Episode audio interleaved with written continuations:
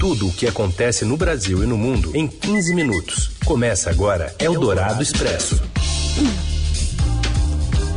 Olá, seja bem-vinda, bem-vindo. Eldorado Expresso começando por aqui e atualizando tudo o que importa para você ficar bem informado no meio do seu dia.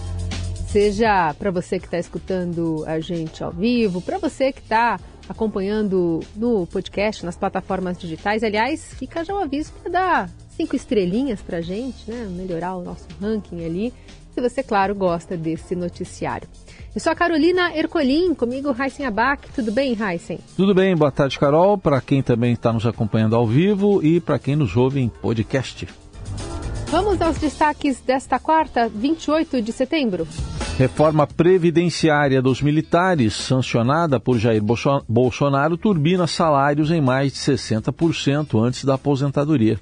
Às vésperas da eleição, a Agência Nacional do Petróleo deixa de fazer a divulgação do preço médio do gás de cozinha que teve leves altas nas últimas três semanas. E ainda, as últimas pesquisas eleitorais para a presidência e o governo de São Paulo e as teorias conspiratórias sobre comunistas nas redes sociais.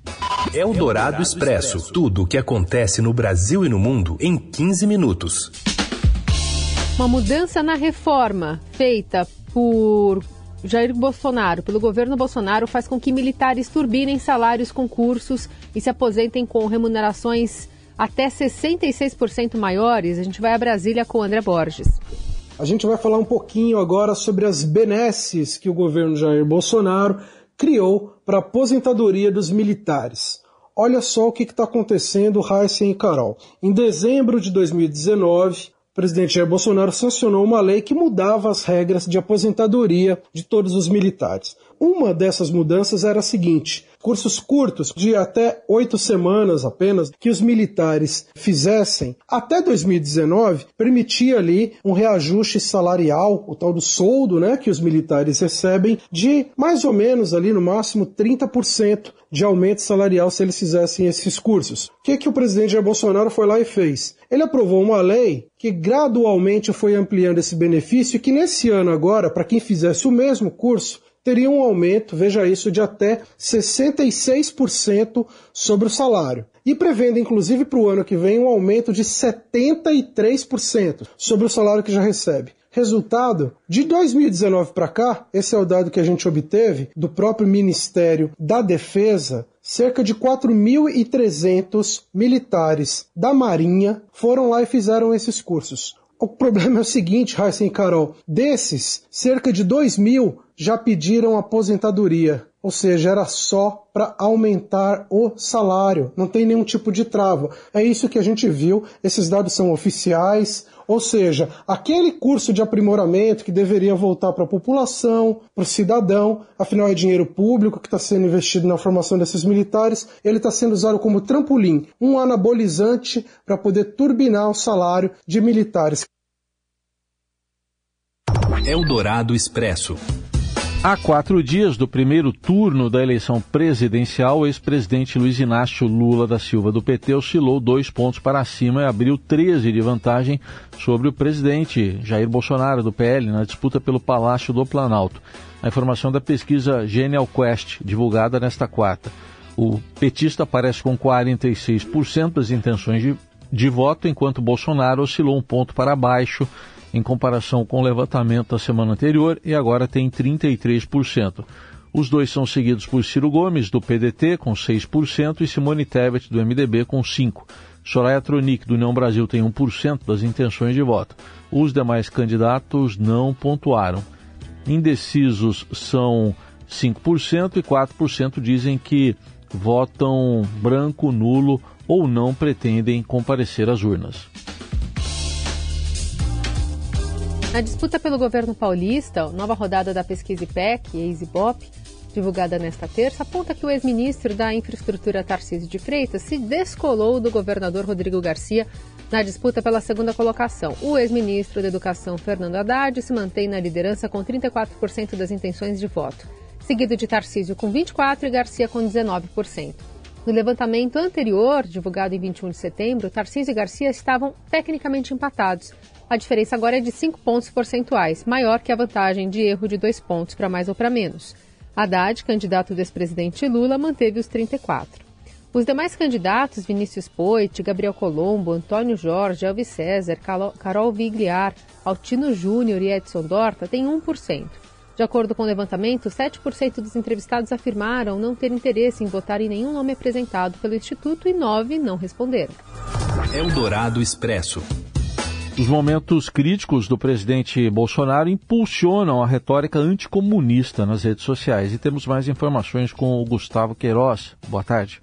Oi, Heisen. Oi, Carol. Olha, momentos críticos da campanha do presidente Jair Bolsonaro estão bastante atrelados a um aumento na mobilização da retórica anticomunista nas redes sociais. Então, apoiadores do presidente acusam opositores, ministros do STF, ex-aliados como o ex-juiz Sérgio Moro e o ex-presidente Lula de apoiarem a ideologia. Eles justificam que, em razão de uma suposta ameaça, uma suposta fraude eleitoral encampada pelos comunistas, existiria necessidade de ações mais radicais a serem tomadas. Os bolsonaristas são os que mais movimentam a pauta no Brasil, então é interessante observar que a direita que aquece o tema, não é a esquerda nas redes sociais. Especialistas ouvidos pelo Estadão falam que existe uma tática acionada para criar um ambiente de medo, principalmente ao longo do período eleitoral. O cenário observado já em 2018, quando os alvos eram Lula e o ex-prefeito Fernando Haddad, que concorria pelo PT. No Google, a gente também vê que as buscas aumentam muito em 14, 18, 22 agora, né, nos períodos eleitorais, e também em 16, quando houve o processo de impeachment do ex-presidente Dilma Rousseff. No Instagram, o que a gente chama de momentos críticos do presidente Jair Bolsonaro? São datas importantes, são datas relevantes e caras à campanha. Então, 16 de agosto, início oficial. Dia 22, quando o presidente vai à TV Globo participar de uma sabatina. 7 de setembro, uma data muito relevante aí para os apoiadores do presidente. São datas em que o tema aquece muito nas redes sociais. No 7 de setembro, a gente observa que as mensagens ultrapassam a seara da crítica ao comunismo, que está dentro de uma perspectiva de liberdade de expressão. Você pode criticar uma ideologia. Chega num que os especialistas chamam de um espaço de mais de repressão ao inimigo, repressão antidemocrática, repressão da democracia, porque se fala em intervenção militar, se fala em forças armadas para impedir o avanço do comunismo no Brasil, liberdade ou morte contra o comunismo. É interessante que no dia 11 de setembro, 10 e 11, houve um pico de menções que foi o recorde no Twitter, quando o jogador Lucas Moura citou que não há nada de diferente entre nazismo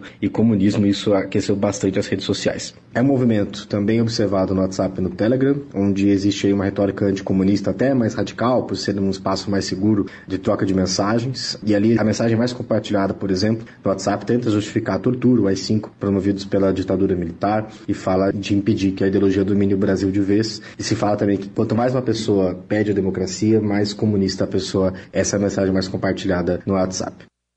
Eldorado Expresso. Há cinco dias da eleição, a Agência Nacional de Petróleo, Biocombustíveis e Gás Natural não divulga o preço médio do gás de cozinha. Os detalhes lá do Rio com Gabriel Vasconcelos, repórter do Broadcast. Há poucos dias da eleição presidencial, a Agência Nacional de Petróleo, Biocombustíveis e Gás Natural, ANP, não divulgou o preço médio semanal do gás de cozinha. O insumo é amplamente consumido pelas famílias mais pobres do Brasil. A ANP atribui a falta de informações à troca da empresa terceirizada responsável pelo levantamento. Assim, não sabemos como está o preço médio do botijão, mesmo após a Petrobras ter baixado os preços do insumo em suas refinarias duas vezes só em setembro. O presidente Jair Bolsonaro tem usado de forma recorrente na campanha a queda do preço dos combustíveis, mas não terá nada para falar sobre o GLP desta vez. Do ponto de vista político, então, não resta claro se a falta de informações é boa ou ruim para Bolsonaro. Mas é importante dizer que nas últimas três semanas o preço médio do botijão de gás de 13 quilos ao consumidor vinha aumentando e saltou da faixa de 111 reais na qual estava estacionado desde meados de julho para R$ 103,25 na semana encerrada em 17 de setembro. O pico histórico do preço do botijão aconteceu na última semana de março, e foi de R$ 103,63. Um valor acima desse patamar esta semana poderia ser facilmente usado pelas campanhas adversárias de Bolsonaro, o que não vai acontecer porque não sabemos qual é esse preço médio. A expectativa de analistas ouvidos pela Broadcast Estadão é que o preço final caia após as, as reduções nas refinarias da Petrobras, mas isso fica para as próximas semanas. Em nota, a ANP informou que a lacuna na divulgação deve-se ao fim do contrato com a empresa terceirizada que fazia o levantamento. O novo contrato para o serviço, com a tríade Research, Consultoria e Pesquisa de Mercado passa a valer somente a partir de 26 de setembro. Nesse ato de duas semanas, a ANP, foram divulgados somente dados sobre combustíveis automotivos, gasolina, diesel e GNV, que vem caindo. Sobre o GLP, os dados não foram apurados ou repassados. Os preços dos combustíveis voltaram a ser responsáveis pela deflação de 0,37% em setembro, segundo a prévia divulgada pelo IBGE. Enquanto as quedas recentes no preço da gasolina já fazem o combustível acumular recuo de 13,9% em 12 meses, o diesel continua pesando, mesmo com uma queda de 5,4% no mês, em 12 meses ainda há uma alta de mais de 40%. A redução dos combustíveis sente o efeito da limitação do ICMS adotada pelos estados depois que foi sancionado o projeto que cria um teto para o imposto sobre itens como diesel, gasolina, energia elétrica, comunicações e transporte coletivo. Em entrevista à Rádio Eldorado, o economista Matheus Peçanha, do FGV Ibre, classificou a medida como artificial. O preço do petróleo continua ajudando o preço desses combustíveis fósseis a continuar baixando. Também o preço de comunicação continua baixando por efeitos retardatários aí do ICMS. E agora, saindo do inverno, entra num período de safra melhor para a maioria dos alimentos, sobretudo hortifrutis, que pesou muito aí no começo do ano, até agora no inverno também. Então, o grupo de alimentos agora também começa a ajudar a essa queda na inflação. É essa tendência que a gente deve ver até o final do ano. Para o ano que vem, a gente tem sim essa contaminação via crise fiscal, principalmente. O que foi dado a gente agora nesse segundo semestre, eventualmente vai ter que ser tirado em algum momento. E a expectativa é que isso seja ao longo de 2023. Você ouve Eldorado Expresso. O São Paulo faz o penúltimo treino no CT antes da viagem para a final da Sul-Americana. Conta mais, Robson Morelli.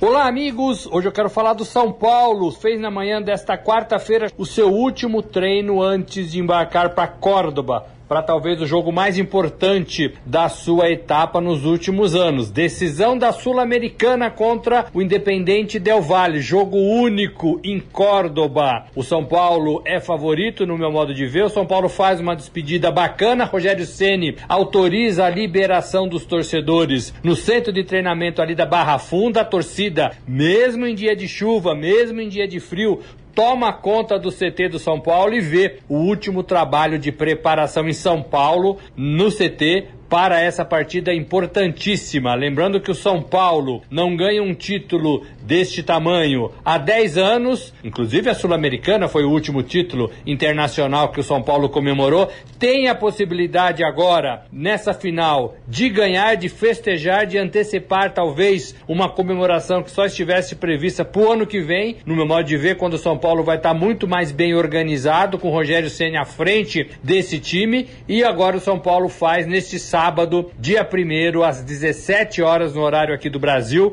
a partida que vale a taça, que vale a volta olímpica, que vale uma conquista importante. Não é isso, gente? Falei, um abraço a todos, valeu. Eldorado Expresso. Com um prêmio acumulado, a Mega Sena pode pagar 200 milhões de reais nesta quarta-feira, o maior prêmio de 2022 até o momento.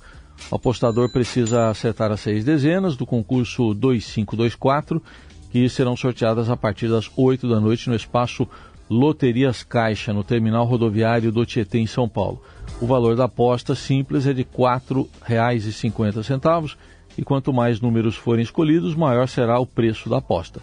O limite é de 15 números. As apostas podem ser feitas até às 7 da noite. Para isso, basta procurar qualquer lotérica do país ou acessar o site da Caixa Econômica Federal. Eldorado Expresso. Brechá de roupas com peças por menos de 20 reais em Paraisópolis reverte verba para programa de educação e emprego na comunidade. Os detalhes com a repórter do Estadão, Bárbara Correa. Há 19 anos, a educadora Maria Cecília Lins fundou o Instituto Pro Saber para fortalecer a educação e leitura das crianças de Paraisópolis. Só que de lá para cá, mais de 42 mil pessoas da comunidade já foram impactadas. Em 2005, essa iniciativa acabou se expandindo por um brechó com diversas peças de roupas super legais por menos de 20 reais. E o mais incrível disso tudo é que além de garantir roupas e brinquedos de forma acessível para todos os moradores da região, como é o caso da Viviane da Silva, de 36 anos, que fez o enxoval do seu filho com todas as peças do bazar, ela está grávida de oito meses. O mais incrível disso tudo é que essa iniciativa funciona como uma forma de economia circular para a comunidade, porque toda a renda do brechó é revertida para a infraestrutura do Instituto Pro Saber e da biblioteca. A matéria completa tá no Estadão para você acompanhar. Ponto final nessa edição do Eldorado Expresso. Lembrando que você continua conectado nas notícias importantes do dia pelas plataformas do Estadão. Amanhã a gente está de volta com uma edição novinha em folha. Até lá. Valeu, boa quarta para todo mundo. Você ouviu Eldorado Expresso tudo o que acontece no Brasil e no mundo em 15 minutos.